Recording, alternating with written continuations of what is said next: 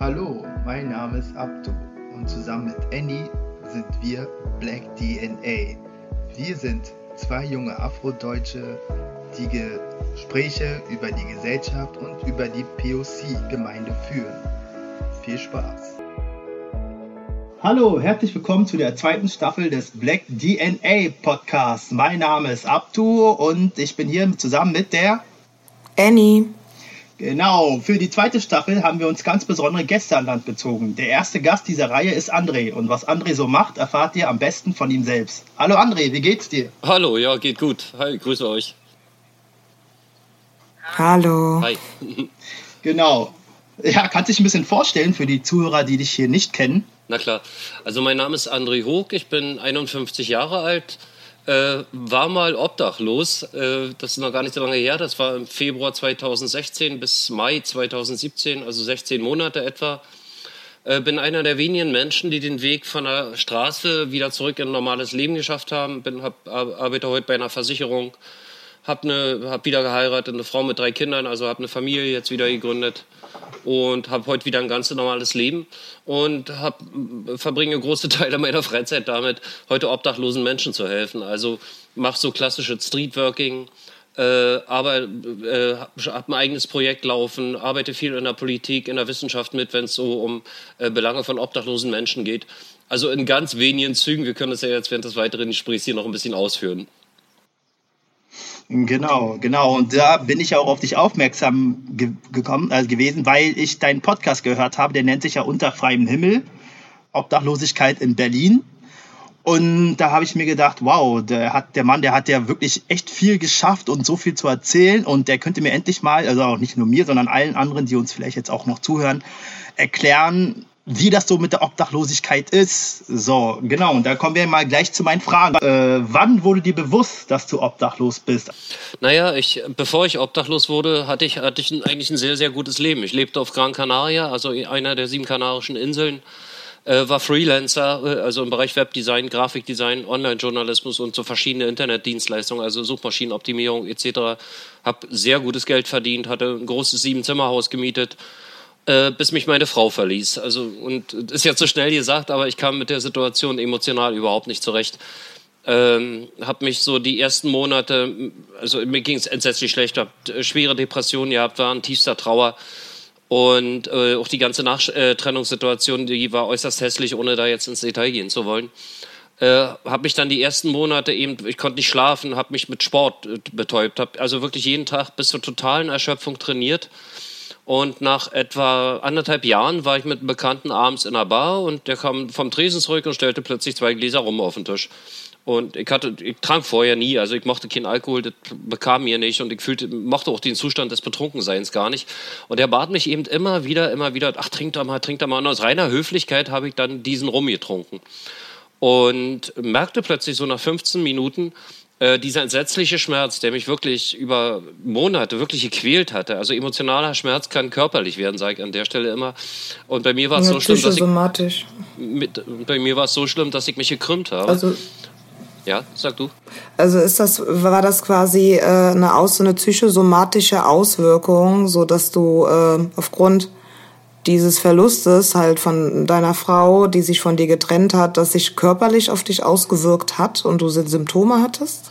Ja, tatsächlich. Naja, durch die Depression, ich habe äh, wenig gegessen, ich konnte nicht essen, ich war, hatte Appetitlosigkeit, ich hatte schwerste Schlafstörungen über Monate. Also habe manchmal das Gefühl gehabt, ich habe viele Wochen überhaupt nicht geschlafen. Also immer nur mal eine Stunde oder eine halbe Stunde bin dann wieder wach geworden und konnte nicht einschlafen. Das war, war echt schlimm.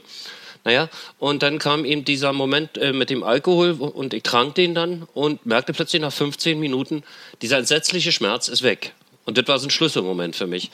Und von dem Tag an begann ich mich eben immer, wenn es mir schlecht geht, äh, mit Alkohol zu betäuben und bin darüber auch ganz schnell innerhalb weniger Wochen eigentlich richtig alkoholabhängig geworden. Also trank am Tag gleich vom Start weg etwa eine, Liter, äh, eine Literflasche rum. Und das war auch ganz schnell beim Doppelten. Manchmal waren es sogar drei. Und bin dann alkoholkrank geworden. Und hab da, wenn man so viel Alkohol trinkt, ich konnte natürlich meine Firma nicht mehr aufrechterhalten. So am Anfang ging es noch immer ein bisschen, aber dann sprangen mir auch einige Kunden ab, die merkten dann, ich musste sehr viel telefonieren, mit dem ist irgendwas nicht in Ordnung. Dann habe ich meine Deadlines nicht eingehalten, habe schlechtere Qualität abgeliefert. Naja, und irgendwann habe ich dann noch ganz aufgehört zu arbeiten, habe dann morgens schon statt Kaffee Wodka getrunken oder rum und habe dann den Laptop einfach zugelassen.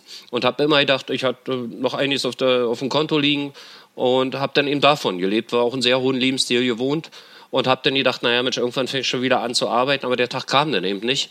Und irgendwann war auch mein Geld alle. Ich hatte noch 1000 Euro auf dem Konto, musste dann entscheiden, was ich als nächste tue. Also ich hatte zwei Optionen.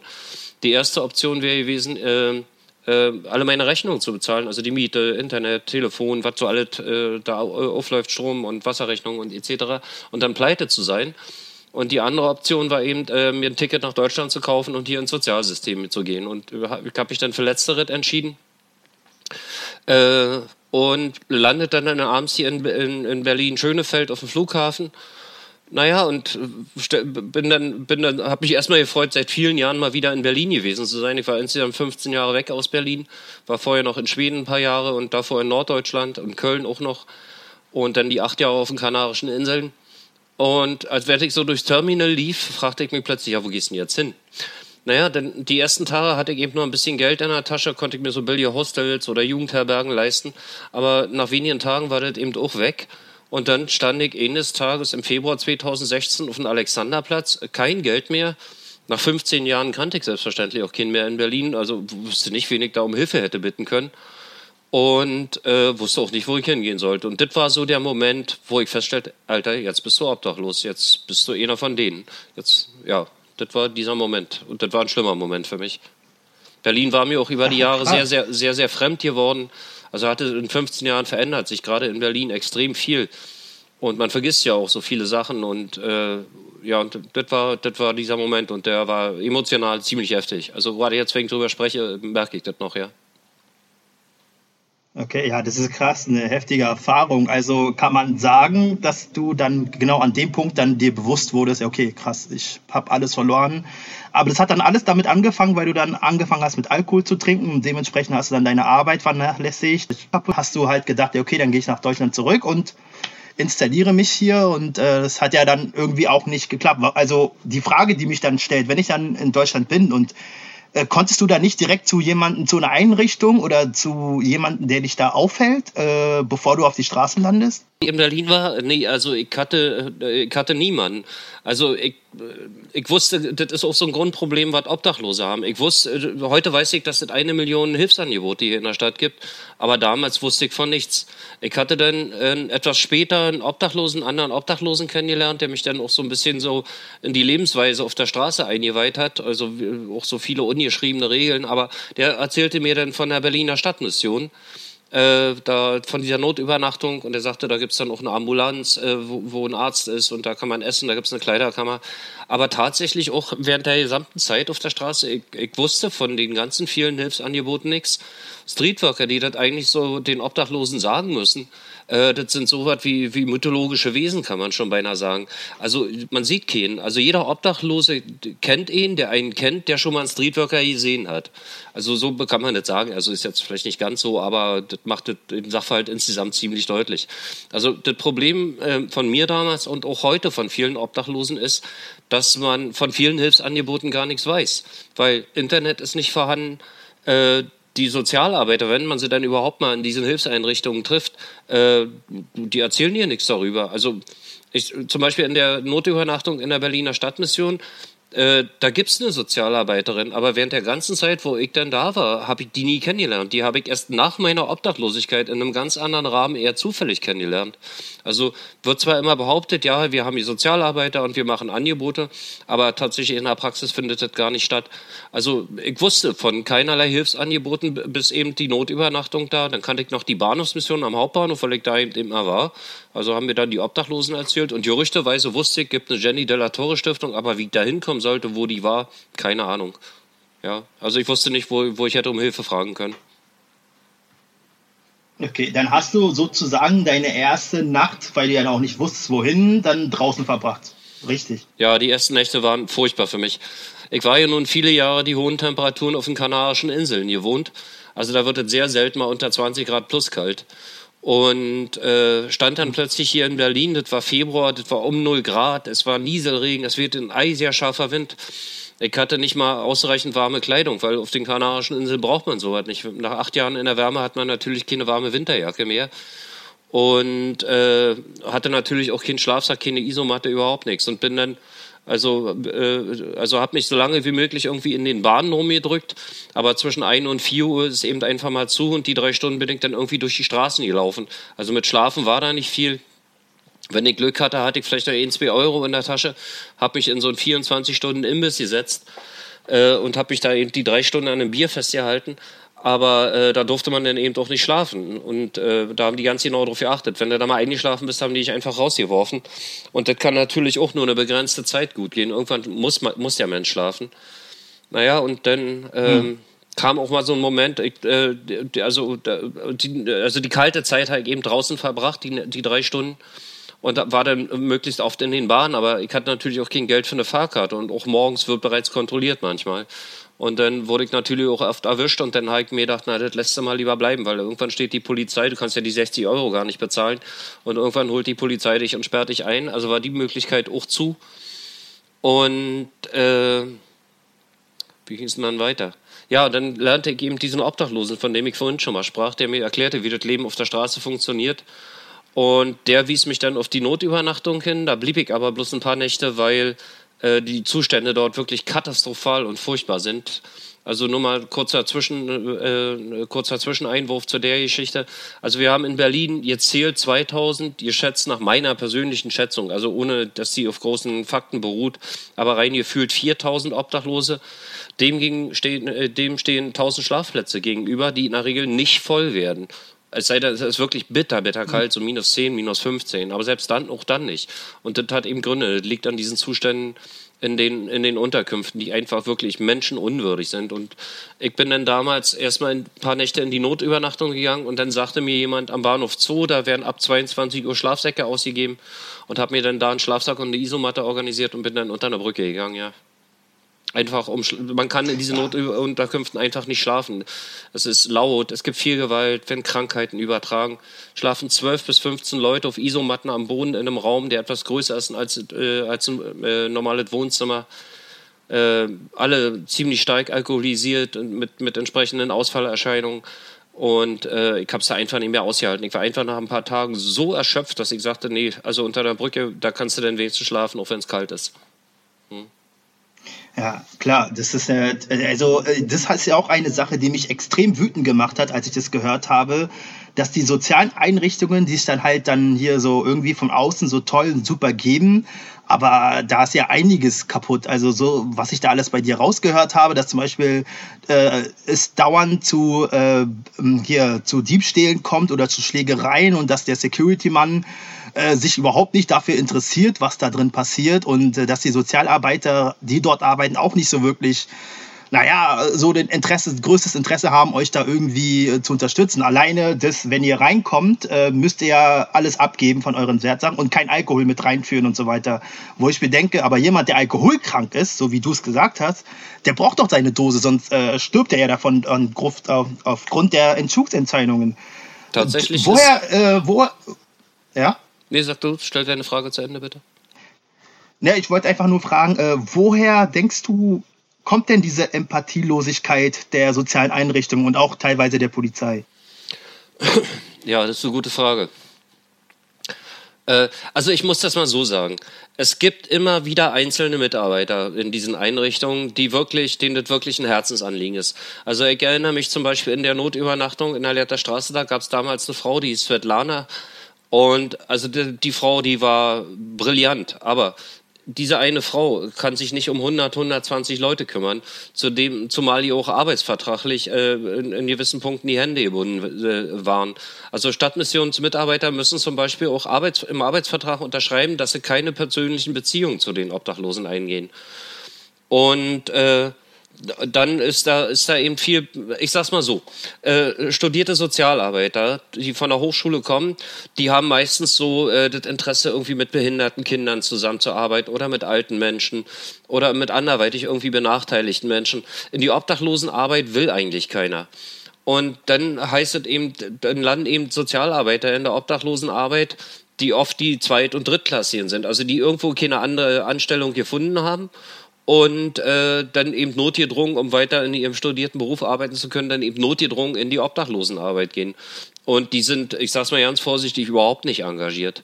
Äh, also zum Beispiel, also Ob Obdachlose haben multiple Problemlagen. Und Obdachlose sind ja, manche Obdachlose sind einfach obdachlos geworden, weil sie mit Behördengängen nicht klarkamen, Formulare nicht ausfüllen können oder auf einer Behörde ihr Anliegen nicht adäquat vortragen können. Das ist ein, ziemlich großes Problem sogar. Also wenn so ein Obdachloser sich an so einen Sozialarbeiter wendet und sagt, ich möchte Hartz IV beantragen, reicht es nicht, dem zu sagen, geh mal da und da hin und dann kriegst du Hartz IV. Dann steht der Obdachlose in irgendeinem Jobcenter, der weiß nicht, was er sagen soll, der weiß, er braucht Geld, er weiß, er kriegt das über Hartz IV, aber äh, zu welchem Sachverhalt Sachbearbeiter geben muss, wie er den Antrag auszufüllen hat und welchen Antrag, äh, das wisst ihr in der Regel nicht. Und ich habe mal zum Beispiel einen Obdachlosen, der genau dieses Problem hatte, zu einer Hilfseinrichtung geschickt, habt da sogar noch vorher telefonisch erklärt. Ich sagte, der hat da große Probleme, ihr müsst ihm da helfen. Und am nächsten Tag frage ich, warst du da? Sagt er, ja. Und ich sag, äh, haben Sie dir geholfen? Ja, sagt er, ja. Ich sag, zeig mal her. Und dann haben die ihm einen Zettel ausgeschrieben, da stand drauf, wir bescheinigen, dass dieser Herr obdachlos ist, drei Unterschriften, zwei Stempel drauf, sah super wichtig aus. Und damit haben sie ihn wieder aus der Tür geschickt und sagen, damit kannst du jetzt zum Amt. Und da, genau dabei sollten sie ihm ja helfen. Und so, das ist eigentlich äh, äh, ein klassisches Beispiel, wie es in der Sozialarbeit läuft.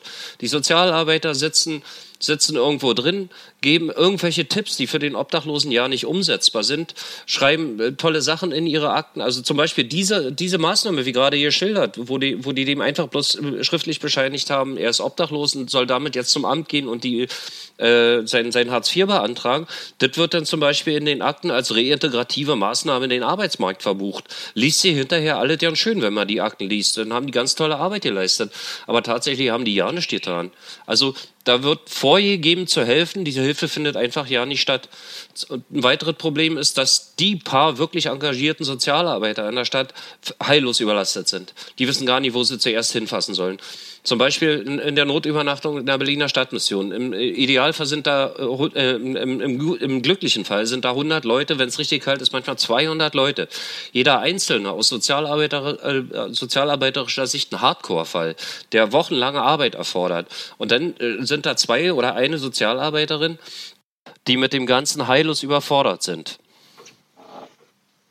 Ah, okay. Gut, äh, du sagst, dass jeder obdachlos werden kann, aber ich glaube, jemand, der eine feste Familienstruktur besitzt und einen guten Freundeskreis hat, nicht obdachlos werden kann, da er zwei Stützen hat, die ihn auffangen und niemals zulassen würden, dass man auf der Straße schläft. Wie siehst du das?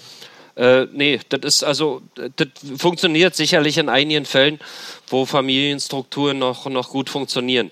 Freundeskreise äh, brechen in der Regel sehr schnell zusammen. Am Anfang kann man hier noch mal eine Woche auf dem Sofa bleiben oder vielleicht mal 14 Tage oder kann da ein Gästezimmer benutzen. Aber in der Regel, die Leute haben hier ihre eigenen Familien und auch ihr eigenes Leben. Und da gibt so ein altes Sprichwort, der Fisch und der Gast, beide beginnen nach drei Tagen zu stinken. Also auf dem Sofa hier, mal da, mal dort, das klappt sicherlich noch eine gewisse Zeit äh, und auch bei der Familie unterzukommen. Das mag in gewissen Rahmen noch funktionieren. Aber äh, ich kenne zum Beispiel ältere Obdachlose, die konnten dann mal für zwei, drei Wochen bei der Tochter unterkommen, aber die Tochter hat auch Mann und zwei Kinder und da sind die dann freiwillig wieder weggegangen, weil sie merkten, dass sie da eben äh, stark stören. Und äh, in der Regel funktioniert es äh, beim, beim Eintreten, der, also beim Wohnungsverlust noch, noch eine gewisse Zeit. Aber dann landen die Leute in der Regel auch oft draußen. Männer natürlich häufiger als Frauen. Frauen haben es immer noch ein bisschen leichter, irgendwo unterzukommen. Und sei es, dass sie, dass sie zum Beispiel so eine Zweckbeziehung mit irgendeiner Kneipenbekanntschaft eingehen äh, und dem, dem Mann da irgendeine Partnerschaft vorspielen oder irgendeine so Form von Partnerschaft leben, äh, einfach um ein Dach über dem Kopf zu haben und dabei auch wirklich schlimmste Umstände in Kauf nehmen. Teilweise Gewalt und Vergewaltigung kommen da tatsächlich vor. Oder Frauen lassen sich da auf einen Mann ein, der sie unter normalen Umständen niemals interessiert hätte, mit dem sie nie eine Beziehung angefangen hätten, aber machen es dann trotzdem einfach, um äh, nicht draußen schlafen zu müssen. Also Frauen kommen immer noch mal leichter irgendwo unter als Männer. Äh, aber was du gerade sagtest, mit bestehenden, äh, funktionierenden Familienstrukturen funktioniert in der Regel nur eine sehr begrenzte Zeit. Ausnahmen mögen die Regel bestätigen. Mhm, klar. Ja, da glaube ich aber auch, ist dann wieder halt kulturunterschiedlich, äh, also kulturabhängig. Aber gut, ähm, dann hätte ich dann noch eine Frage dazu gleich. Ähm, inwiefern hat sich die Obdachlosen-Szene durch die osteuropäischen Obdachlosen verändert? Also was sagst du zu den Battle Mafia, die euch die Einnahmequelle nehmen? Was würdest du dir vom Staat wünschen, um denen entgegenzutreten? Also erstmal grundsätzlich, Battle Mafia, also Battle Mafia im Sinne von krimineller Vereinigung gibt es nicht. Äh, hm. Äh, vielfach äh, gibt es sogenannte Battle-Bannen, aber das ist auch äh, der absolut falsche Ausdruck. Äh, ich kenne diese rumänischen Leute äh, oder auch polnische Leute. In der Regel sind es rumänische, die immer so als Battle-Mafia, Battle-Bannen bezeichnet werden. Am Hauptbahnhof, wo ich lebte, gab es zwei Großfamilien. Also einer hatte das Bahnhofsinnere kopiert, okkupiert und die anderen hatten den Europaplatz draußen. Und das waren aber alle, die waren alle irgendwie miteinander verwandt. Das waren Onkels, Cousinen, Brüder, Schwestern.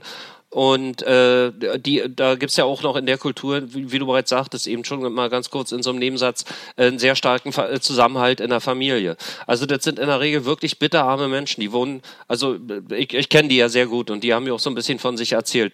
Die wohnten in der Nähe von Bukarest, äh, in, einer, in einer Siedlung, als, als, als Roma äh, sind die da auch ausgegrenzt, auch in Rumänien.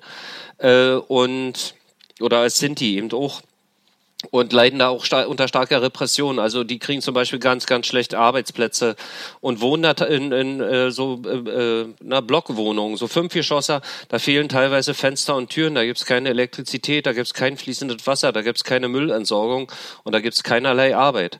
So, und da müssen die dann leben. Und dann sind irgendwelche von denen mal auf die Idee gekommen, lass uns nach Deutschland betteln gehen. Und, äh, und dann sind die eben nach Deutschland gekommen. Einige bleiben, einige bleiben drei Monate, einige und gehen dann wieder zurück für eine gewisse Zeit, bis das Geld, was sie eben erbettelt haben, alle ist. Äh, also das sind schon irgendwo Strukturen, aber lange nicht mafiös. Äh, oder, oder eben, dass das äh, sagen wir mal, dass irgendwo in Rumänien eben der, der reiche, dicke Mann sitzt, der sich da von dem erbettelt Geld eine schöne Villa äh, baut. Also gibt es auch in vereinzelten Fällen. Aber tatsächlich Battle Mafia, so wie man das äh, fälschlicherweise betitelt, gibt's gar nicht. Das sind wirklich bitter, bitter arme Leute, für die das äh, die einzige Chance ist, sich irgendwie ein halbwegs menschenwürdiges Leben zu machen, äh, nach Deutschland zu kommen und eben hier zu betteln dadurch, dass die jetzt in ihren, innerhalb ihrer Familienstrukturen zusammenhalten, wird es sehr gern als, als mafiös oder als, als organisiert betrachtet, ist es aber definitiv nicht. Das sind Familien in der Regel. So, äh, natürlich gibt es bei denen auch wirklich kriminelle Leute, also gerade die am Hauptbahnhof. Das sind äh, äh, wirklich schlimme Menschen. Ich kenne viele rumänische Leute äh, in der Stadt, das sind coole Leute, mit denen, also die würde ich auch nach Hause einladen und hätte da überhaupt keine Bedenken. Die vom Hauptbahnhof, bei denen würde ich das niemals machen. Also die geben auch vor zu betteln oder da eine Zeitung zu verkaufen, aber ihre Haupteinnahmequelle ist tatsächlich Taschendiebstahl oder helfen Leute in, in, in, mit dem Gepäck in Zug und wenden dabei eben Wertgegenstände oder manchmal auch ganze Koffer, indem die die einfach mit drei, vier Leuten total verwirren. Der Zug fährt los und das Gepäck ist draußen bei denen auf dem Bahnsteig. Also so eine Sachen passieren da schon mal. Also da gibt's schon ein bisschen Kriminalität. Äh, die polnischen Obdachlosen, das sind äh, ach total coole Leute. In der Regel sind die nach Berlin gekommen und wollten arbeiten. Und dann äh, sehr oft passiert es in folgender Form: Die fangen auf einer Baustelle an zu arbeiten. Äh, in der Regel vielleicht auch noch schwarz. Äh, dann nehmen sie hier von ihrem Geld, was sie aus Polen mitgebracht haben, Zimmer, arbeiten dann drei, vier Monate, denen wird der Lohn unterschlagen. So, dann verlieren die ganz schnell ihr Zimmer, die Arbeit ist weg, Geld haben sie nicht gekriegt, dann irgendwann ist ihr eigenes Geld alle und die landen auf der Straße. So, nur will man natürlich auch nicht als Verlierer in die Heimat zurückkehren. Also, man denkt sich, man ist ein ordentlicher Mensch, sind das auch in der Regel alle vorher gewesen. Und ich werde schon wieder irgendwas finden. Und dann versucht man sich durchzuschlagen, aber dann klappt das irgendwie nicht. Und dann ist plötzlich der Alkohol da. Und dann setzt auch Alkoholkrankheit ein. Gerade polnische Obdachlose trinken wirklich in großen Mengen Wodka, also sehr, sehr harten Alkohol. Dann sind die natürlich auch sehr schnell alkoholkrank. Und dann sind die auf der Straße und, und leben da. Und ich sag mal, in der Regel, also polnische Obdachlose erlebt man selten beim Betteln.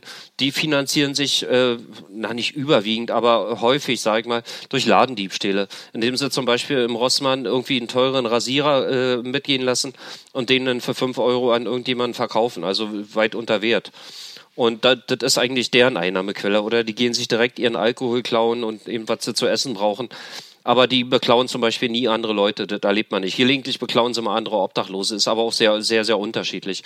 Aber in der Regel waren das vorher ganz ordentliche, ganz normale Leute, die, äh, die durch die gerade geschilderten Umstände oder ähnliche Umstände in der Obdachlosigkeit gelandet sind.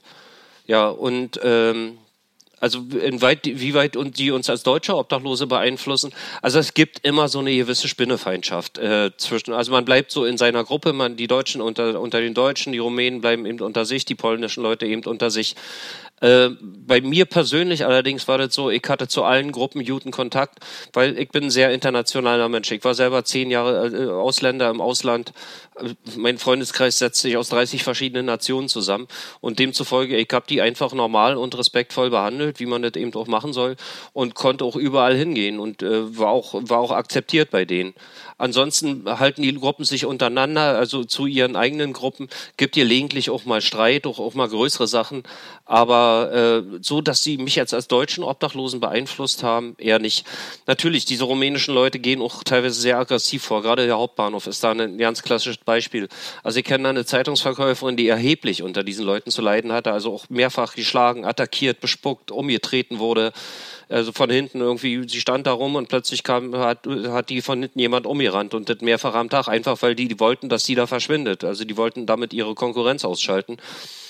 Und äh, die rumänischen Obdachlosen, äh, da gerade die am Hauptbahnhof, jetzt nicht alle in der Stadt, ich rede jetzt wirklich von dieser, diesen zwei Gruppen am Hauptbahnhof, äh, die haben auch mal andere Obdachlose äh, im Schlaf überfallen oder so. Am Tag gab es Streit und dann haben die ausgekundschaftet, wo schläft der und sind nachts hingegangen und haben den furchtbar zusammengeschlagen, also mit mehreren Leuten. So eine Sachen passieren schon.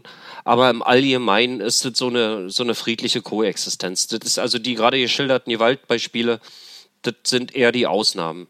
Und liegt auch ein bisschen daran, dass ich jetzt so gerade über die rumänischen Leute so schlecht gesprochen habe, weil ich wirklich über die, die speziellen Gruppen am Hauptbahnhof da gesprochen habe.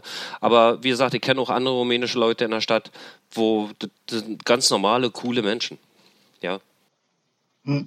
Ja klar, aber das, was ich meine mit diesen Einnahmequelle äh, verändert, ist ja auch so, klar, man, also wie, man sieht es ja auch, dass zum Beispiel durch irgendwelche Reportagen, dann heißt es hier, das ist äh, Battle, die machen das hier, um sich die Kohle in die Taschen zu verdienen, wie auch immer.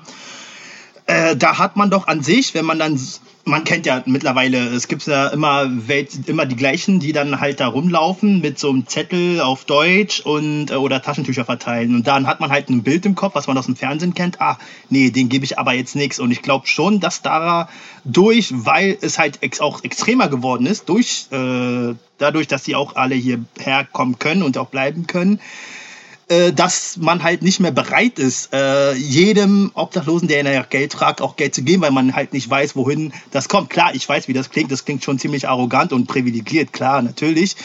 Aber äh, kannst du die Ängste dann von den Leuten verstehen, die dann sagen, ja, ich gebe eher nach Sympathie und ach, das ist mir alles zu skurril und ach, es sind so viele, ich schaffe es nicht mal jedem zu geben. Also, was sagst du zu denen? Also ja, es, also ich sag's mal so, es gibt schon einen Konkurrenzkampf, aber den gibt's auch unter den deutschen Schnorren. Zum Beispiel gibt's ja. der Hauptbahnhof. Das ist also für, für, für Bettler ist das ein sehr lukrativer Platz. Und als ich damals dahin kam, äh, äh, wollten die mich natürlich nicht da haben. Ich war ein mit, äh, ich war ein Konkurrent um die um die paar äh, Groschen, die man äh, da einnehmen kann. Und ich sag's mal so, in den ersten drei Monaten kam jeden Tag mindestens einmal einer und wollte mir erklären, dass ich da jetzt nur wieder zu verschwinden habe. Ich habe mich da nur durchsetzen können. Also auch mit gab Schlägereien, also in den ersten Monaten täglich mindestens eine. Aber äh, ich konnte mich dann eben durchsetzen. Aber diese, diese Revierkämpfe um, um lukrative Schnorrplätze oder vor einem guten Supermarkt, sag ich mal, im Prenzlauer Berg, wo die Leute schon eher mal einen Euro locker machen, äh, die gibt's auch innerhalb der Deutschen, sag ich mal. Also das ist jetzt kein spezielles rumänisches Problem. Die Rumänen, die sind äh, irgendwie beim, beim Battlen penetranter. Also ein deutscher Obdachloser fragt in der Regel nicht und wenn der Nein hört, dann ist das für den auch erledigt. Rum, äh, erledigt. Rumänische Leute fragen vier, fünfmal oder am Hauptbahnhof, da die, die sind, das ist nur eine ganz spezielle Gruppe, die äh, bedrängen dann Leute hoch. Die stehen dann zu vier oder fünf um ihn rum und drücken dem richtig auf die Pelle, bis der dann mal richtig, bis der dann vor lauter Angst auch mal Geld rausgibt. Also die werden schon richtig bedrohlich, das grenzt schon fast an Erpressung. Aber ist eigentlich nicht die Regel. Die rumänischen Obdachlosen sind einfach penetranter in ihrer Art nach Geld zu fragen. Und das mag viele Leute abstoßen. Äh, aber und mit dem Geld geben, da müssten wir jetzt gleich nochmal gesondert reden, weil das Thema würde ich gerne nochmal im Ganzen erklären. Aber ich kann natürlich auch Leute verstehen, die jetzt in der S-Bahn äh, eine bestimmte Strecke fahren, gerade so die, die S5 Richtung Stadt auswärts vom Alexanderplatz ist, ist oder einwärts ebenfalls, so die Hauptlinien die sind natürlich massiv frequentiert. Und ich erlebe das ja auch selbst heute, wenn ich mit der Bahn fahre und an jeder zweiten Station steigt einer ein und lässt da seinen Spruch los und will mir eine Zeitung verkaufen. Also ich meine, ich persönlich gebe jedem was, der mich fragt. Oder wenn ich jemanden sitzen sehe, ich gebe immer irgendwas hin, bei jedem, ausnahmslos. Und das ist gar nicht so viel im Monat. Aber ich kann Leute auch verstehen, die sagen, Mensch, das wird mir jetzt aber hier ein bisschen viel und, und das geht mir auf die Nerven. Klar ist das nervig. Aber grundsätzlich, äh, jeder, der bettelt oder Zeitung verkauft, der macht das nicht, um sich irgendwo äh, im Grunewald den, äh, den, in seiner Grunewald-Villa den Hausmeister zu bezahlen oder sein Ferrari voll zu tanken, der nur um der Ecke steht. Das sind in der Regel, die sind eigentlich immer, sind das wirklich bitterarme Menschen, die es wirklich bitter nötig haben. Betteln ist eine ganz, ganz entwürdigende Geschichte. Also jedes Mal, wenn man sich irgendwo mit einem Becher hinsetzt oder irgendjemanden anspricht und fragt, hast du mal 50 Cent und auch mit der Zeitung oder so, gibt man eigentlich eine totale Bankrotterklärung ab ich habe versagt, ich kann nicht mehr für mich selber sorgen, äh, ich muss jetzt andere Leute um Geld bitten. Und das ist, das macht keinen Spaß. Und auch die Reaktionen, die man dabei von den Leuten kriegt. Also, das ist echt eine Schöne. Also, ich wurde beim Betteln geschlagen. Ich wurde angespuckt. Ich wurde in jeder nur erdenklichen Weise beleidigt, beschimpft. Mir wurden schlimmste Motive für mein aktuelles Handeln, für meine aktuelle Situation unterstellt. Und äh, Betteln ist echt keine Freude. Aber äh, also grundsätzlich, jeder, der fragt oder irgendwo mit einem Becher sitzt oder mit einer Packung Taschentücher ankommt oder so, der macht das nicht, weil er Spaß hat oder weil er, weil er denkt, äh, mit Betteln kann man reich werden. Wird man definitiv nicht, sage ich auch gleich noch einen Satz zu. Äh, sondern das sind wirklich arme, arme Menschen, die keine andere Möglichkeit haben, an Geld zu kommen. Und jeder einzelne von denen hatte bitter nötig. Äh, und was wollte ich gerade noch erklären? Äh, mit Betteln reich werden. Die, die Einnahmen, die man beim Betteln hat, das ist, das ist unglaublich wenig. Äh, also im Schnitt so ein Flaschensammler, wenn er wirklich gut ist, am Tag 15 bis 20 Kilometer läuft und wirklich fleißig läuft, hat er am Abend 10, wenn er einen richtig guten Tag hat, mal 15 Euro. Jetzt in Corona noch mal erheblich weniger, die Hälfte mit der Zeitung durch den ganzen Tag, acht bis zehn Stunden durch die Bahn zu laufen, das ist wirklich harte Arbeit. Also wenn du damit einen 20 am Abend verdient hast, äh, dann ist das viel Geld. In der Regel ist das auch weniger. Ein Bettler am Alexanderplatz, der da äh, mit einem Becher vor den Füßen sitzt, die haben teilweise Einnahmen von fünf bis sieben Euro am Tag. Also man, man macht damit nicht so viel Geld, wie das allgemein vermutet wird. Also ich konnte nur am Hauptbahnhof. Ich war, ich war Verkäufer, ich war ja vorher auch ein normaler Mensch. Ich war sehr eloquent, ich kann sehr witzig sein, ich kann gut reden. Und äh, also ich habe da so über den Tag meine 30, 40 Euro gemacht, aber auch um sehr hohen Preis. Das ist nervlich und mental furchtbar anstrengend. Und äh, man, man muss das machen. Und 30, 40 Euro hört sich jetzt erstmal viel an. Aber ich war zum Beispiel alkoholkrank. Ich brauchte schon mal 20 bis 25 Euro am Tag nur für den Alkohol. Das brauchte ich. Also wenn ich das nicht hatte, ich habe mir eher Alkohol gekauft, als was zu essen, weil der Hunger war leichter zu äh, auszuhalten als die Entzugserscheinungen vom, äh, vom Alkohol. Also die sind äußerst unangenehm und man kann sogar sterben daran. Also bis hin zu tödlichen Krampfanfällen kann das gehen. Und äh, auch äh, das Leben auf der Straße ist vergleichsweise teuer. Äh, Toilette, Bahnhof am, am, am, Hauptbahnhof ein Euro. Äh, man hat, kann nicht kochen, man hat keinen Kühlschrank. Also ist man gezwungen, wenn man mal äh, was vernünftig essen will. Also man muss ja auch mal was Warmes essen. Man kann nicht jeden Tag Bockwurst mit Brötchen essen. Da muss man zum Imbiss gehen und natürlich auch die teuren Imbisspreise zahlen. Duschen am Hauptbahnhof sieben Euro. Äh, das Leben auf der Straße ist sehr, sehr teuer. Der, der Becher Kaffee kostet einen Euro, einen Euro 50. Ne? Das, also das hört sich jetzt viel an, 20 Euro am Tag, so mit ein bisschen Leute fragen. Aber tatsächlich, A, ist das wirklich, wirklich wenig Geld und B, ein bisschen Leute fragen, das sieht immer so leicht aus. Ihr könntet ja gerne selber mal machen. Holt euch da mal drei, vier dieser Obdachlosen-Zeitungen, kauft yeah. die irgendeinen Obdachlosen ab und lauft mal eine Stunde damit durch die Bahn und versucht die mal zu verkaufen. Das ist zutiefst entwürdigend. Das macht keinen Spaß. Ähm, ähm, da hätte ich an der Stelle jetzt mal eine Frage. Ähm, ich kann auf jeden Fall auch nachvollziehen, dass es den Leuten irgendwann mal halt auch äh, zu viel wird, weil ich denke mal, das hat einfach eine, äh, wie heißt es, eine Empathie, die da fehlt. Aber jetzt habe ich mal eine Frage an dich, jemand, der obdachlos war. Wie begegnet man am besten Menschen, die jetzt in der Bahn stehen oder am Kotti sind, dann am Hallischen und auf dich zukommen und fragen. Also ich merke dann immer, wenn ich jetzt gerade kein Kleingeld habe, dann ist mir das super unangenehm, den Leuten ins Gesicht zu schauen und zu sagen Nein. So, was würdest du dir wünschen, also was hättest du dir gewünscht, wenn jemand kein Geld hat, wie er damit umgeht oder im Allgemeinen, wie soll man da reagieren? Also normal freundlich sagen, es tut mir leid. Äh, entweder sagt man, Mensch, du, hör mal, du bist heute schon der Vierte, ich habe dreien vorher gegeben, sieh mir das nach, ich habe gerade nicht so viel Geld. Und beim nächsten Mal, wenn wir uns wiedersehen, kriegst du was. Oder du sagst eben wirklich, es tut mir wirklich leid, ich habe kein Kleingeld. Man kann das freundlich erklären, ganz kurz und knapp, tut mir leid, ich kann dir heute nicht geben, ich habe schon zwei anderen gegeben oder ich habe gerade kein Kleingeld oder ich bin Studentin, habe selber nicht so viel Geld. Einfach ein freundliches Wort und das begründen. Sch richtig schlimm ist, hau ab oder nein oder so ganz unhöflich zu sein. Das hört man am Tag verdammt oft und das tut mit jedem Mal ein bisschen mehr weh. Und das Allerschlimmste ist, wenn du gar keine Antwort kriegst, wenn du völlig ignoriert wirst. Das ist das Allerschlimmste. Das war mein, mein ich werde oft gefragt, was, ist dein stärkster Eindruck aus der Obdachlosigkeit? Ich sage Unsichtbarkeit. Als ich mich das erste Mal zum Betteln im U-Bahnhof Magdalenenstraße äh, hinsetzte und mir einen Becher vor die Füße stellte, wurde ich wirklich für meine Mitmenschen unsichtbar. Niemand nahm mich mehr wahr. Ich, wenn ich vorher Leute nach dem Weg oder nach der Zeit gefragt habe, habe ich adäquate Reaktionen gekriegt. Als ich da saß, die alle guckten irgendwie an mir vorbei, über mich hinweg, in die andere Richtung, konzentriert auf ihr Handy oder konzentrierten sich hundertprozentig auf ihren Nebenmann. Und selbst wenn ich mal einen schönen guten Tag wünschte, kriegte ich keine Reaktion.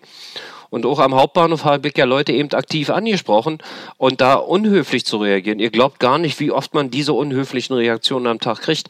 Das ist schlimm. Also ganz freundlich Nein sagen. Ich habe heute schon zweimal gegeben, tut mir leid. Beim nächsten Mal kriegst du was. Fertig. Freundlich sein. Okay, also Freundlichkeit, denke ich mal, sollte generell immer zwischen zwei Individuen vorhanden sein. Und jetzt ist es ja mit dem, was ich dir jetzt so gebe. Also natürlich, Geld wäre natürlich optional, aber was kann man denn, also was hättest du damals auch noch gebrauchen können? Das, die ideale Weise, wenn man Obdachlosen irgendwas geben will, ist tatsächlich Geld. Warum? Zum Beispiel, es gibt einen Obdachlosen, der hat seinen Schnorrplatz, seinen Bettelplatz in der Nähe von der Bäckerei. Und jeder, der dem irgendwas Gute tun will, holt ihm einen Kaffee und ein Brötchen. Tolle Sache eigentlich, ne? Ja. So, der erste ja. Kaffee und das erste Brötchen ist noch toll. Der zweite, der dritte, jed noch, am vierten oder fünften oder achten Kaffee wird's einfach zu viel. Und dann sagt der Obdachlose auch, nee, nee lass mal, ich, ich brauche kein Essen, weil er tatsächlich eventuell schon satt ist. Und dann sitzt er ja nicht nur jeden Tag da, der sitzt da Wochen und Monate und jeden Tag Kaffee und Brötchen. Und irgendwann kann er das einfach nicht mehr gebrauchen. Er schafft das ja, ja nicht alle zu essen und man kann die acht oder zehn Kaffee am Tag trinken. Und äh, Geld ist wirklich die effektivste Methode, Obdachlosen zu helfen. Oder noch viel besser ist, zu fragen, was brauchst du? Also manchmal äh, also erstmal zum Geld und dann komme ich nochmal zum Fragen. Das Leben auf der Straße ist sehr, sehr teuer. Man muss Fahrkarten kaufen, wie andere Menschen auch. So, ihr kennt die Ticketpreise hier in Berlin, da brauche ich euch nichts zu sagen. Im Winter oh, ist, ja. zum, im Winter ist äh, Geld zu geben sogar aktiver Kälteschutz. Am Tage kommt man fast nirgends rein. Jetzt in Corona noch viel, viel schlimmer. Und gerade jetzt so die eiskalten Tage. Denn wenn man, wenn man ein bisschen Geld als Obdachloser hat, kann man sich eine Tageskarte kaufen und kann äh, einen Tag lang in einer, in einer beheizten S-Bahn verbringen. Das ist so was Tolles. Aber man muss eben Geld für die Tageskarte haben. Ein Obdachloser muss die öffentliche Toilette bezahlen. Ein Obdachloser muss die teuren Imbisspreise bezahlen. Ein Obdachloser braucht Rasierzeug, der braucht Zahnpasta und äh, alkoholkranke oder drogenkranke Menschen brauchen ihren Alkohol und ihre Drogen. Die brauchen das. Natürlich äh, sagt man, das will ich nicht unterstützen. Aber wenn du dem in dem Augenblick, du siehst, der, der ist alkoholkrank und gibst ihm kein Geld, damit hilfst du ihm natürlich auch nicht. Helfen tut ihm eine Entgiftungsbehandlung äh, und danach eine, eine drei, mindestens drei Monate Alkoholtherapie. Das hilft ihm. Aber in dem Moment, wo der, der da vor dir steht, er braucht den Alkohol wie, wie die Luft zum Leben. Also ich sagte vorhin schon mal, also man, man verzichtet eher auf Essen als auf Alkohol, aber nicht, weil man, weil man jetzt mhm. unbedingt gerne besoffen ist, sondern wenn du alkoholkrank bist, die, die Entzugssymptome, die sind furchtbar. Das fängt an mit, mit leichtem Händezittern. Irgendwann gesellen sich schwerste Kreislaufstörungen dazu. Also man kann sich kaum noch auf den Beinen halten. Irgendwann schlottert man am gesamten Körper. Äh, und, und, und die nächste Stufe sind, sind Krampfanfälle, die auch tödlich enden können, was auch regelmäßig passiert. Das ist auch ein Problem, warum Obdachlose eben die Notübernachtung nicht aufsuchen. Die halten es, die sind so stark vom Alkohol äh, abhängig, dass die zum Beispiel kaum schaffen, länger als vier Stunden ohne Alkohol zu sein. Dann erleiden die bereits diese, diese heftigen Ent Entzugssymptome. Und in den Notübernachtungen ist es zum Beispiel so, da kann man nicht mal schnell rausgehen und heimlich irgendwo versteckten Alkohol trinken, sondern wenn du da rausgehst, darfst du erst am nächsten Abend wieder rein. Raus ist aus. Eiserne Regel in den Läden. Und wenn so ein alkoholkranker Obdachloser vor dir steht, auch wenn er deutlich nach Alkohol riecht, er braucht zwei, drei, vier, fünf Stunden später, muss er wieder was trinken. Also wenn du ihm kein Geld gibst, äh, hilfst du ihm ja nicht aus seiner Situation heraus. Du unterstützt es ja nicht äh, oder förderst es sogar, sondern tatsächlich hilfst du ihm sogar. Weil er muss das haben. Das ist eine schwere, schwere Krankheit. Also, also nur mal zum Alkohol jetzt. Und äh, Geld ermöglicht dem Obdachlosen, das ist auch Würde. Der Obdachlose kann frei entscheiden, was er sich kauft, was er braucht. Oder ihr sagt, okay, ich habe jetzt mal 10 oder 20 oder 50 Euro und möchte dem Obdachlosen eine Freude machen. Geht doch mal hin. Sagt, hey, hallo, wie sieht's denn aus? Ich sehe dich hier jeden Tag sitzen und ich habe in Summe X jetzt hier gerade zur Verfügung. Was brauchst du denn? Und dann kommen mit immer ganz, ganz bescheidene Wünsche. Ein kleines Taschenmesser, dass er sich irgendwo unter seiner Brücke äh, sein Brötchen aufschneiden kann und sich da ein bisschen Margarine drauf schmieren kann. Eine Stirnlampe für vier, fünf Euro in jedem Billigladen zu kriegen, dass er abends unter der dunklen Brücke Licht hat und vielleicht noch mal ein Buch lesen kann oder, oder sich sein Essen unter, im, im Licht zubereiten kann. Ein kleines mhm. Taschenradio, Batterieradio für zehn Euro. Als Obdachloser bist du völlig vom Weltgeschehen abgeschnitten. Man hat kein Fernsehen, man hat kein Internet, man hat kein Radio. Und äh, so ein kleines Radio ist wie das Tor zur Welt. Man kann den Wetterbericht hören, was für Obdachlose eine immense Bedeutung hat, gerade jetzt, wenn es kalt wird. Äh, man kann auch abends unter der Brücke einmal wissig eine schöne Sendung auf Inforadio hören oder am Samstagabend mal irgendein Fußballspiel im Radio mitverfolgen. So, so, so eine Sachen, das ist, das ist was ganz Tolles für einen Obdachlosen. Also die beste Methode zu fragen, was brauchst du? Und wenn er sagt Geld, ja, dann gebt ihm das Geld, ob er das nur für irgendwas ausgibt oder ihm die Scheine oder Münzen in die Hand drückt. Und wenn ihr euch unsicher seid und euch nicht traut, den Obdachlosen anzusprechen, gebt ihm Geld. Geld ist die effektivste Methode, obdachlosen Menschen zu helfen. Ja, das sehe ich auch so, weil äh, dazu muss ich, bevor ich zu meinen Zwischenfragen komme, sagen, also ich habe das auch immer so gemacht, dass wenn ich einen Obdachlosen vor dem äh, vor einem, irgendeinem Einkaufsladen sehe, dass ich dann einfach reingegangen bin, äh, äh, mir einfach Sachen zum Essen geholt habe, so Standardsachen und habe es ihm einfach gegeben. Klar, ich hätte natürlich vorher fragen können, was möchte er so haben und so, aber daran habe ich halt nicht gedacht. Aber das sind halt so kleine Sachen, die man auf jeden Fall machen kann. Äh, ansonsten, so wie André auch sagt, äh, Geld verteilen, Geld geben ist das Beste, was du machen kannst. Ich habe mir jetzt auch vorgenommen, jetzt immer mindestens 20 Euro einfach so zu verteilen äh, an Obdachlose, so da, damit denen auch geholfen wird, weil es kann ja nicht sein, dass man dann gar kein Geld gibt. Und da hatte ich nämlich nur noch eine Zwischenfrage zwischen Obdachlos und Kriminalität. Also ich habe mir als Kind mal immer früher gedacht, ja, warum, also warum wird man denn nicht so kriminell, dass man halt äh, verhaftet wird. Dafür hat man halt ein warmes Bett, äh, warmes Essen. Klar, man verliert halt seine Freiheit, aber äh, was, äh, warum wird das so nicht als Alternative gesehen? Klar, ist es jetzt einfach nur, ne, einfach nur der Helden gesagt. Klar, jeder will ja seine Freiheit haben, aber Gibt es da so äh, Mechanismen, wo es Leute genauso gemacht haben? Und die zweite Frage wäre, wenn ihr jetzt zum Beispiel beim Schwarzfahren erwischt werdet, so ist es wirklich so, dass die euch dann äh, in Rechnung stellen? Ich meine, ihr habt ja weder ein Bankkonto noch sonst irgendwas, also auch keine Mailadresse. Wie soll man äh, dann diejenigen finden? Hm. Ja. Äh, also kriminell erstmal grundsätzlich. Äh, ich, ich sag mal, die Obdachlosigkeit ist eine ganz, furchtbar, eine ganz furchtbare Lebenssituation in vielfältigster Hinsicht mit multiplen Problemlagen. Aber Obdachlosigkeit hat auch einen ganz großen, tollen Vorteil. Es ist, ist unendliche Freiheit. Man ist frei wie der Wind. Also man kann mhm. wirklich ist frei von jeden Zwängen, man muss keinen Briefkasten aufmachen, wo irgendwelche Rechnungen warten. Man muss nicht morgens zu irgendeiner Arbeitsstelle gehen. Äh, man, man kann wirklich völlig frei entscheiden, was man, was man tun und lassen muss. Man ist relativ wenigen Zwängen unterworfen. Also im Grunde genommen bei mir war es so, ich musste mir Gedanken machen, wo kriege ich die paar Euro her, die ich jeden Tag zum Leben brauche und wo finde ich abends irgendwie eine trockene Stelle, wo ich ein bisschen geschützt und abgelegen, wo ich meinen Schlafsack und meine Isomatte hinlegen kann, dass ich die Nacht halbwegs sicher über, die, über die Bühne kriege. Und das waren, Entschuldigung bitte, das waren so ziemlich alle Zwänge, denen ich mich unterwerfen musste. Also Freiheit ist was, was auf der Straße sehr gegeben ist und was Obdachlose in der Regel auch sehr, sehr schätzen. Und Obdachlose waren vor ihrer Obdachlosigkeit in der Regel ganz, ganz normale Menschen. Und äh, in, aus dem genannten Grund, wie alle normalen Menschen, entscheiden die sich einfach mal aus Anstandsgründen schon oft dagegen, kriminell zu werden. Also ich äh, kenne Obdachlose, die wirklich, ich war selber so einer, die wirklich voller Stolz sagen, ich habe noch nie gestohlen. Einfach aus Prinzip, weil man eben andere Leute nicht bestiehlt. Und auch auf der Straße nicht. Äh, und wie gesagt, bis auf die paar wenigen Ausnahmen, zum Beispiel diese polnischen Obdachlosen, die sich eben ihren, ihren, ihren Lebensunterhalt mit Ladendiebstählen verdienen, was ich mal, also ich bin grundsätzlich gegen Diebstahl und gegen kriminelle Handlungen, aber tatsächlich kann ich das so ja verstehen. Weil für die ist das, äh, das gibt gesellschaftliche Paradigmen. Und bei denen zum Beispiel ist ein gesellschaftliches Paradigma, also Betteln, das ist was wirklich, das ist absolut unterirdisch. Das machen die nicht, selbst in größter Not nicht. Und äh, für die ist das eben die einzige Chance, an Geld zu kommen. Also ich heiße es nicht gut und finde es nicht richtig, aber ich kann es zumindest verstehen. Und aber das sind eben nur ein ganz geringer Prozentsatz der Obdachlosen. Also die meisten Obdachlosen entscheiden sich aus Prinzip, wie alle normalen Menschen, auch aus Angst vor Strafverfolgung, da, dagegen kriminell zu werden.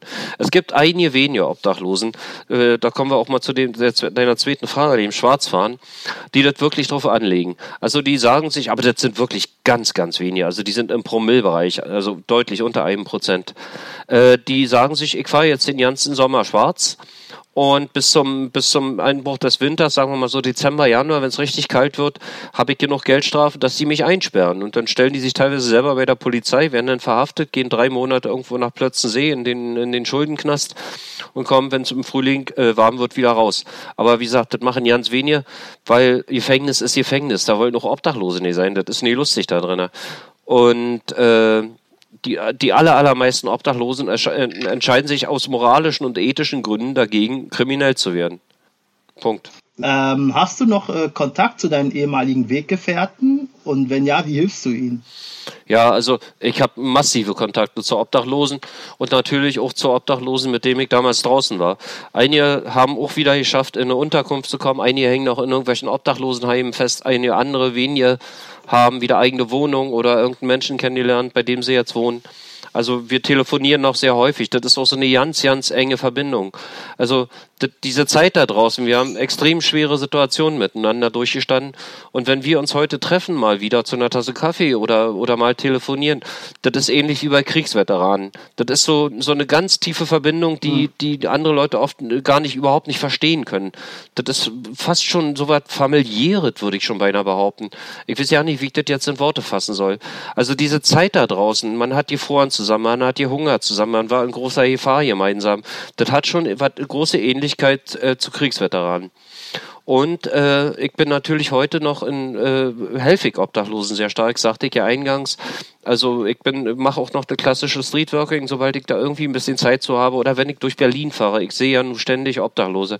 Also ich spreche jeden irgendwie an, versuche ein kurzes Gespräch mit ihm zu führen. Manchmal gebe ich auch nur ein bisschen Geld. Sehr oft gebe ich meine Visitenkarte hin und sagt, wenn was ist, ruft mich an, was doch wirklich genutzt wird. Also mein Telefon klingelt sehr häufig oder meine Nachricht, ich habe einen neuen Messenger auf dem, auf dem Handy und äh, also in der Regel, wenn ich abends um 18 Uhr Feierabend habe, sitze ich bis 20 Uhr oder 20.30 Uhr und beantworte Nachrichten von den Leuten draußen. Nachts klingelt das Telefon, irgendein Notruf, irgendwas ganz Schlimmes. Wenn das nachts klingelt, weiß ich immer, jetzt ist was ganz dolles los und dann muss ich na manchmal nachts so mit Nachtbuslinien oder mit dem Uber durch die Stadt fahren und, und den Leuten da helfen. Also ich habe viele, viele Obdachlose in Berlin haben meine Karte oder meine Telefonnummer irgendwie und äh, ich helfe denen heute noch bei jeder nur möglichen Gelegenheit. Und natürlich eben auch Kontakte ergeben sich neue und eben die gerade schon erwähnten Kontakte zu den alten Leuten von damals, mit denen ich eben selbst äh, obdachlos gewesen bin, ja. Also ich habe intensivste Kontakte in die Obdachlosenszene hier in Berlin. Ja, das hört sich auch alles echt wirklich gut an. Also äh, Respekt dafür, äh, aus äh, den Sachen, die du alles erlebt hast, dass du da immer noch die Kraft und äh, die Energie findest, da natürlich auch zu helfen. Dann wollte ich hier noch kurz was fragen. Ich habe hier gerade was gefunden. Da stehst du unter André Höck, Obdachlosen-Uni Uni-Dozent und ehemaliger Straßenverkäufer, bietet eine Kommunikation und Schnorrkurs an. Also wie werde ich meine Straßenzeitungen los?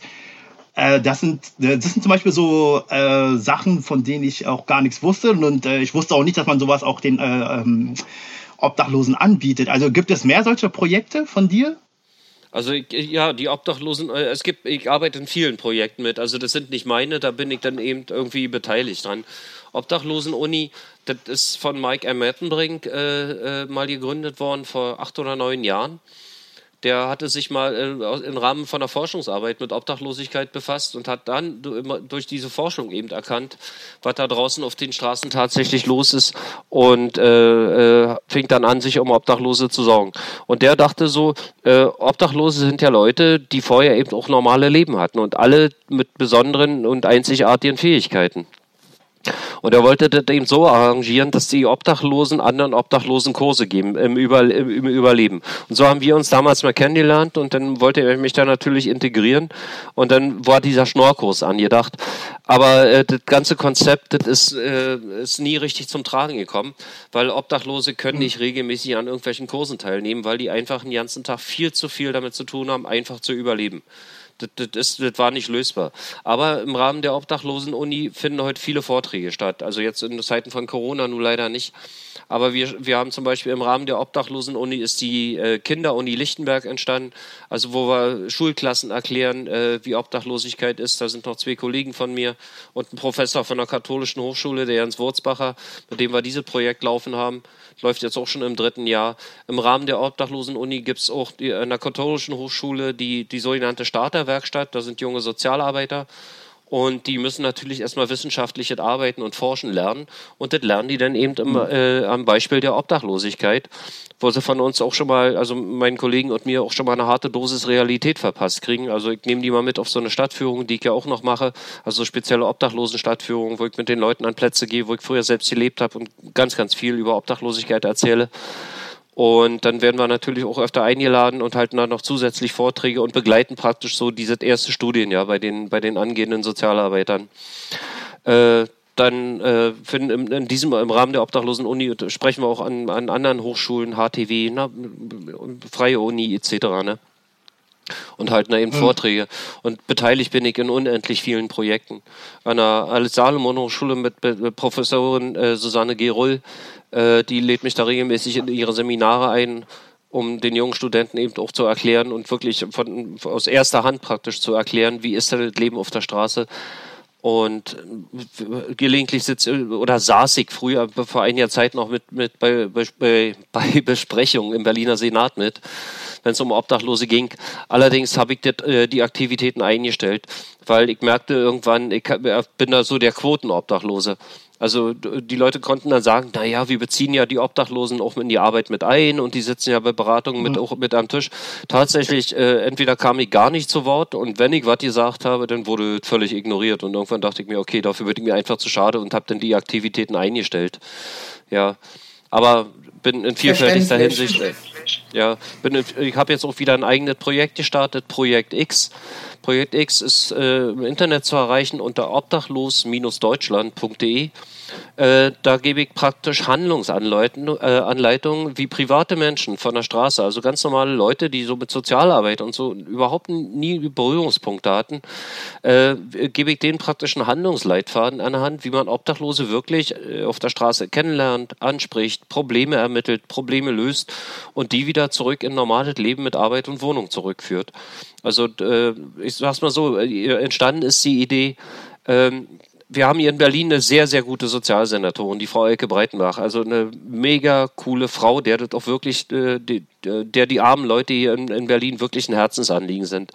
Also auch äh, Flüchtlinge, aber auch die alten Leute, arme Kinder und eben auch die obdachlosen Menschen.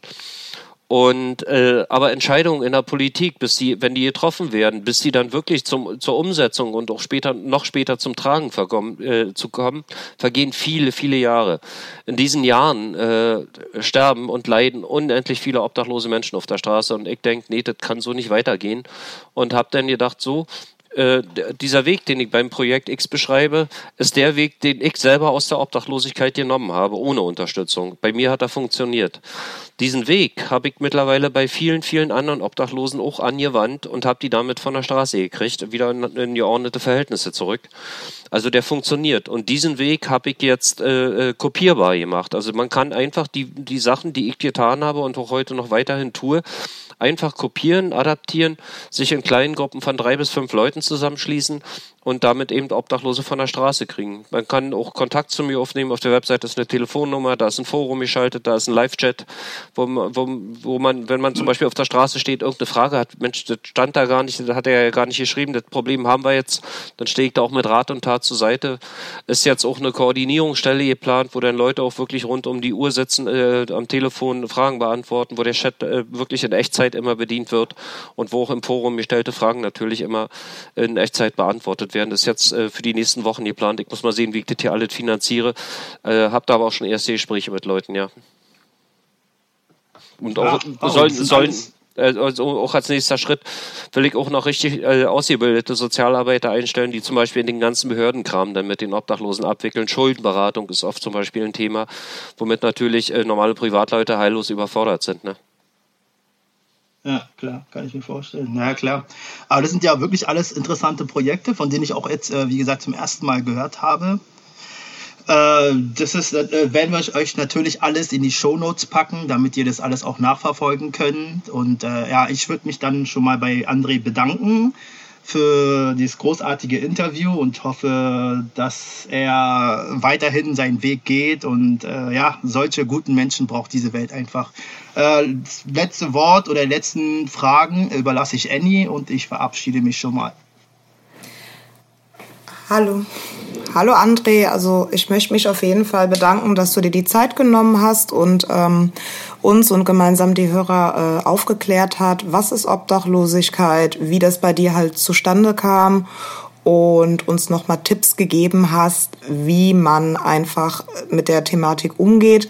Ich bin halt mit diesem äh, Mindset halt aufgewachsen, dass immer Ältere gesagt haben, äh, kein Mensch in Deutschland muss obdachlos sein. Ich denke, dieses Narrativ können wir somit äh, einfach komplett fallen lassen oder ignorieren.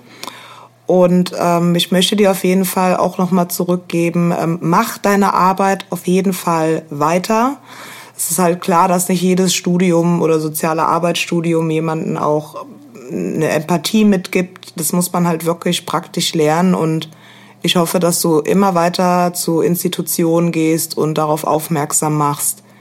Obdachlosigkeit ist eine Situation und da kann jeder was tun, sofern er kann. Und wenn er nichts tun kann, ist es auch nicht schlimm, aber mit Respekt. Und ich glaube, da hast du uns halt auf jeden Fall ein gutes Starter-Kit gegeben. Und ich habe soweit keine Fragen mehr, außer dass ich mich bedanke, dass du dabei warst.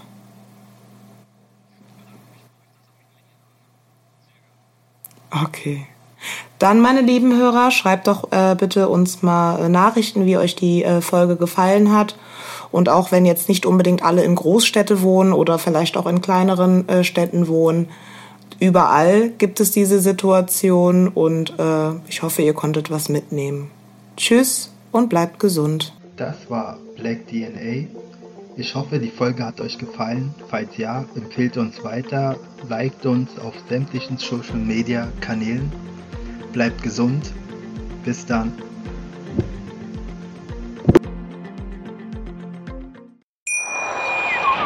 Schatz, ich bin neu verliebt. Was? Drüben. Das ist er. Aber das ist ein Auto. Ja, eben. Mit ihm habe ich alles richtig gemacht. Wunschauto einfach kaufen, verkaufen oder leasen. Bei Autoscout24. Alles richtig gemacht.